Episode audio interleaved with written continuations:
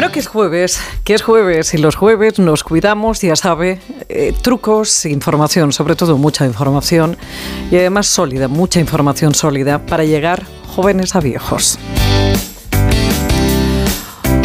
ayer le comentaba yo que esto del sueño cada vez nos trae más de cabeza. Hace, hace un mes, un poquito más de un mes, se celebró la reunión anual de la Sociedad Española del Sueño. Manuel Entrambasaguas es miembro de la, del grupo de trabajo Insomnio de la Sociedad Española del Sueño y autor principal del estudio sobre la prevención del insomnio crónico en España. Manuel, doctor, ¿cómo está? Muy buenas tardes. Hola, buenas tardes. Cada vez dormimos menos y peor. Bueno, con este estudio queríamos ver qué es lo que estaba pasando con el insomnio en España, porque el estudio anterior era de hacía 20 años y queríamos saber cómo había evolucionado en este tiempo. ¿Y qué es lo que, lo que han visto, doctor? Bueno, pues hace 20 años el insomnio, que podemos definirlo primero eh, como síndrome de insomnio, eh, esto lo tengo que aclarar un poquito. Cuando hablamos de insomnio podemos referirnos a síntomas de insomnio, es decir, cuando tengo dificultad para conciliar el sueño, me cuesta mantenerlo, me despierto demasiado temprano, estos son síntomas de insomnio. Hablamos de síndrome de insomnio cuando estos síntomas nocturnos tienen consecuencias diurnas en forma de cansancio, irritabilidad, falta de concentración. Y hablamos de un trastorno de insomnio cuando este síndrome de insomnio no se debe a otras enfermedades, otros trastornos del sueño. Entonces se vio que hace 20 años la prevalencia era un 6,4% de la población española y ahora estamos en un 14%. Hemos más que duplicado el número de personas que cumplían criterios diagnósticos de trastorno de insomnio. Manuel, y el despertarnos muchas veces por la noche, ¿eso cómo le llamamos? Bueno, eso es un insomnio de mantenimiento. El insomnio se puede manifestar de esas tres formas por la noche, que me cuesta coger el sueño, que me cuesta mantenerlo o que me despierto muy temprano y no consigo dormir el último ratito que tengo en la madrugada. Pero las tres son expresiones de lo mismo, del mismo problema. Como, como profesional y experto, eh, Manuel, eh, ¿seguimos eh, durmiendo o es necesario seguir durmiendo las mismas horas? Porque muchas veces yo creo que en la vida moderna que llevamos es incapaz, somos incapaces entre semana de dormir esas siete o ocho horas que recomiendan. Bueno, aquí hay dos cuestiones. Uno es eh, lo que hemos visto en el estudio sobre todo, que es el trastorno de insomnio, que es cuando yo quiero dormir y tengo todos los medios y el entorno adecuado para dormir, pero no lo consigo. Y lo que usted se refiere es más a lo que llamamos el sueño insuficiente, es decir, eh, porque mi trabajo no me lo permite o porque estoy dedicando las últimas horas del día a estar viendo una serie o redes sociales o cualquier otra cosa, me quito de forma voluntaria o, o, voluntaria limitado por mi entorno horas de sueño que luego me va a repercutir al día siguiente y ambas cosas, tanto el sueño insuficiente como el insomnio, pues han aumentado en, nuestra sociedad. ¿Cuál sería el perfil de la persona que, tiene este trastorno del sueño? Bueno, pues eh, en el estudio hace 20 años vimos que era que es lo habitual, más frecuente en mujeres que en hombres y más frecuente en personas mayores, porque el sueño se va deteriorando con la edad.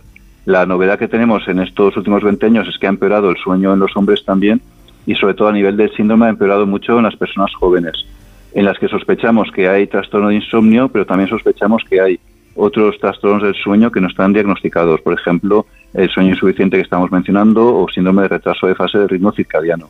Algo está pasando con el sueño en los adultos jóvenes que se ha deteriorado en, estas últimas, los últimos años. supongo que detrás, doctor, de un insomnio hay muchas causas. Puede haber preocupaciones, puede haber también una enfermedad, puede haber, no lo sé, un problema de hormonal porque muchas veces, muchas veces también las mujeres eh, eh, viene muy asociado ¿no? Eh, a una menopausia. Efectivamente, una de, las situaciones que, precipitan el insomnio en mujeres es la menopausia, en ocasiones también el embarazo y el parto, el tener que atender a un niño pequeño, un bebé, esos primeros meses o incluso un par de años. pero normalmente hablamos de trastorno de insomnio cuando no hay ninguna causa identificable, aunque puede ser comórbido. Es decir, si una persona tiene un dolor crónico, puede ser que el dolor no le deja dormir sería un insomnio comórbido con el dolor crónico. Pero para la mayor parte de las personas, y lo que hemos visto en el estudio, sería un insomnio relacionado con lo que llamamos hiperactivación, que es lo que usted se refería de las preocupaciones. Mi mente, mi cuerpo, mis emociones no están en calma a la hora de dormirme o por la noche porque hay alguna situación eh, que estoy viviendo de forma crónica o porque arrastro mi pasado o porque me ha sucedido de forma eh, reciente y eso me está generando el insomnio, la respuesta que tiene mi cuerpo-mente para intentar solucionar o estar alerta ante esto que me está pasando. ¿Y qué hacemos, doctor? ¿Cómo solucionamos esto? Bueno, pues el primer tratamiento que se recomienda para el trastorno de insomnio es lo que se llama la terapia cognitivo-conductual para insomnio, que es una serie de estrategias para aprender eh, cómo es el sueño normal, por qué está apareciendo el insomnio, qué tengo que hacer cuando no puedo dormir por la noche y cómo puedo aprender a manejar mejor mis pensamientos o mis eh, mis preocupaciones exageradas en ocasiones en torno al, insomnio y a sus consecuencias.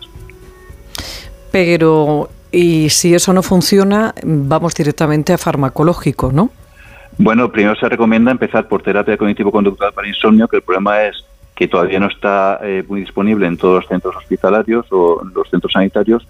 Y eh, en segundo paso, pues si eso no funciona, pues habría que empezar a incorporar fármacos y siempre partiendo del diagnóstico, es decir, que quede claro, este insomnio que tengo es un trastorno de insomnio o es un insomnio porque detrás hay una apnea del sueño o detrás hay unas piernas inquietas o hay dolor crónico o tengo reflujo o tengo nicturia, que hay otras cosas que pueden asociar también, o una depresión mm. o ansiedad que también se pueden asociar. Fíjese, cuando, cuando uno va a una farmacia, lo que ve que en los últimos años ha habido un boom de este tipo de productos, de complementos alimenticios, que, que lo que combaten es precisamente o ayudan a, a dormir. Es, es un problema generalizado, yo creo que tenemos todos.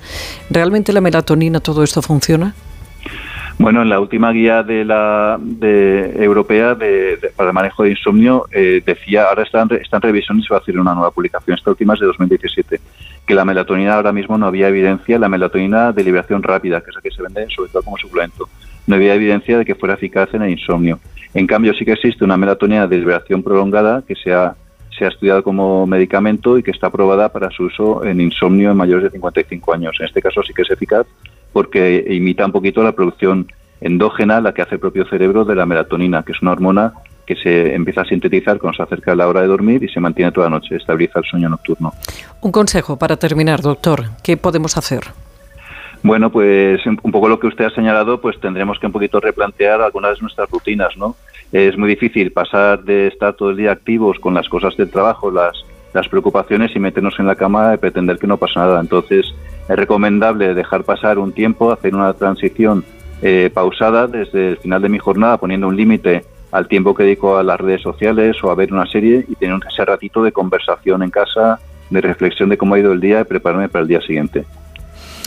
Pues mire, a ver si somos capaces de, ponerlo, de ponerlo en marcha, Manuel ambas Aguas, miembro del Grupo de Trabajo de Insomnio de la Sociedad Española de Sueño y autor principal del estudio sobre la prevención del insomnio crónico en España. Le agradezco mucho estos minutos, doctor. Un abrazo. Un abrazo, muchos días. Está mejor que nunca, ya nada le hace daño. Y miente cuando dice que tiene treinta y tantos. Te digo que te